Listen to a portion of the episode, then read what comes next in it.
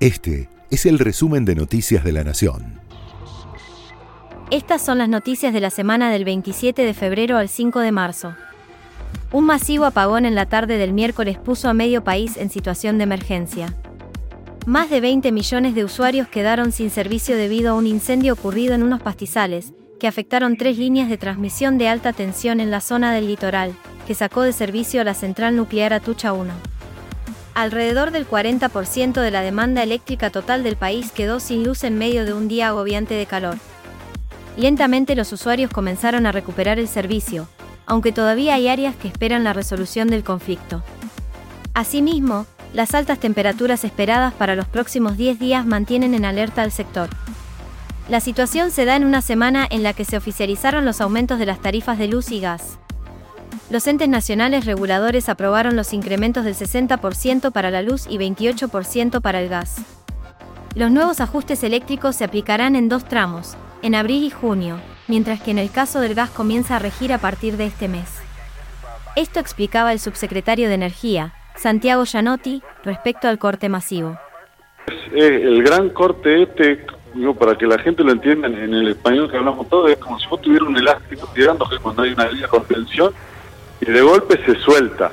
Entonces eso genera que la otra tensión que había tenga alguna oscilación. Mm. Algunas se reponen más rápido, otras más lento. Pero es correcto lo que vos decías, la información que yo tengo es la misma, que sobre todo La Rioja y Catamarca están hoy sin, sin el servicio, el sur de, Tucumán, este, y una parte de la provincia de Santa Fe y una parte de la provincia de Buenos Aires, que fue donde, donde ocurrió el hecho. Mm. Solamente que la provincia de Buenos Aires le llegan redes de otro lado, ¿no? del sur, de la represa del sur, de Yacyretá, y eso mantiene buena parte de, la provincia de la ciudad con electricidad. Alberto Fernández inauguró las sesiones ordinarias del Congreso con ataques a la Corte Suprema. Durante la tradicional Asamblea Legislativa el presidente realizó un balance de su gestión y delineó los objetivos para su último año. Además se reencontró con Cristina Kirchner tras seis meses sin verse, y aprovechó la presencia de los camaristas Horacio Rosati y Carlos Rosenkrantz para embestir nuevamente contra el Poder Judicial. Hace años que venimos denunciando la conformación de una estructura que opera de manera coordinada en las que se involucran miembros del Poder Judicial, medios de comunicación y políticos de la oposición. En varias ocasiones este accionar fue apuntalado por los servicios de inteligencia y seguridad en clara violación a las prohibiciones que, que establece la ley. Hace unos meses esta organización coronó su actuación con una condena en primera instancia a la vicepresidenta de la Nación. Está muy bien que aplaudan. Lo hicieron tras simular un juicio en el que no se cuidaron las formas mínimas del debido proceso y se formularon imputaciones que rayan con el absurdo jurídico buscando solamente su inhabilitación política. Tras las declaraciones, los jueces expresaron su estupor por el discurso de Alberto Fernández y denunciaron una intromisión del Ejecutivo en la justicia. La Asociación de Magistrados salió a responderle al presidente. Afirmó que tuvo expresiones proselitistas y que un acto diseñado para dar cuenta sobre el estado de la nación fue aprovechado para dirigir un ataque hacia las máximas autoridades del Poder Judicial. Se reportó el primer caso de gripe aviar en aves de corral y el gobierno suspendió exportaciones frenó las ventas avícolas al exterior luego de que la enfermedad apareciera en un establecimiento de pollos parrilleros en Río Negro. El SENASA aplicará medidas para evitar la expansión a otras unidades productivas. Esta semana comienza a regir el reintegro a las compras con débito de carne.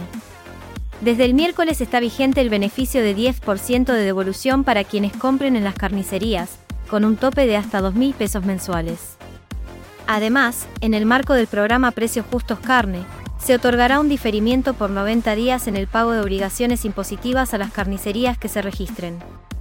El gobierno comenzará a pagarle la coparticipación a la ciudad usando bonos.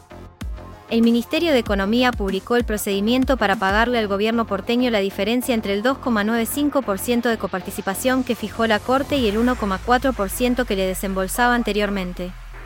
La ciudad, mientras tanto, espera una aclaración de la Corte Suprema porque asegura que ese método es impracticable.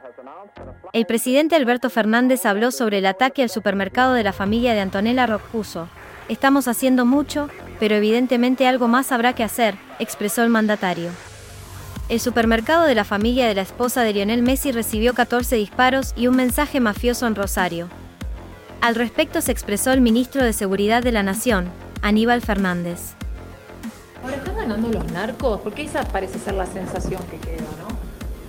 Y si yo le digo que hace 20 años que están en esta situación, ¿usted cree que no han ganado? Han ganado, ahora hay que revertirla. ¿Nosotros estamos dispuestos a revertirla? Sí. Nosotros, nosotros sí, seguro que sí. Por eso desde el primer momento estamos con todo nuestro personal de las cuatro fuerzas, que son, son más de 3.500 efectivos, e invirtiendo dinero nacional para tratar de revertir esa situación y porque estamos convencidos que es el camino. La oposición pidió la renuncia del funcionario. Desde PRO, Republicanos Unidos y la coalición cívica reclamaron la salida del encargado de la cartera de seguridad tras su declaración de que se perdió la batalla contra el narcotráfico. En el día de ayer se realizaron allanamientos a los integrantes de la banda de los monos, detenidos en las cárceles de Rawson, Ezeiza y Marcos Paz.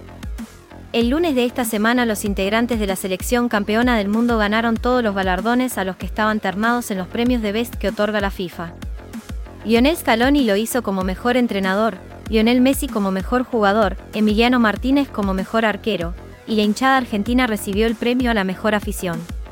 Todos también nos quedamos con ganas. Eh, eh, el hecho de haberse jugado el Mundial en esa fecha, volvieron a sus clubes será un día histórico, unos días históricos. Eh, por suerte vamos a poder festejar con nuestra gente, que eso es impagable. Eh, esperemos que puedan estar eh, los chicos que nos, sacaron campeones y, otros que, bueno, que esperamos que, que nos den alegrías también. Tras ser galardonado como el mejor entrenador, Scaloni dio la lista de convocados para los amistosos de marzo. En la misma semana en la que la AFA confirmó la continuidad del entrenador hasta 2026, se dio a conocer la lista de convocados para los amistosos en los que la escaloneta celebrará el título mundial en nuestro país, cuando enfrente a Panamá en el Estadio Monumental y a Curazao en el interior del país. La nómina está integrada por los 26 campeones del mundo, con el regreso de Nicolás González y el agregado de varios jugadores jóvenes que ya comenzaron a destacarse en Europa, entre los que sobresale el jugador del Manchester United, Alejandro Garnacho. Continúa la acción de la liga profesional. La fecha 6 comenzó con cuatro equipos punteros, Lanús, Talleres, San Lorenzo y Defensa y Justicia. El equipo Granate recibirá hoy a las 7 y 30 a River que busca recuperarse tras su derrota con Arsenal. Talleres hará lo propio con Vélez el domingo a las 9 y 30. Mientras que San Lorenzo jugará el partido destacado de la fecha cuando visite a Huracán, su clásico rival, el domingo a las 7 y 15. El Halcón de Varela, por su parte, será el encargado de cerrar la fecha de visitante en la bombonera, ante Boca, que viene de coronarse en la Supercopa frente a Patronato el miércoles pasado. Estas fueron las noticias de la semana. Este fue el resumen de Noticias de la Nación.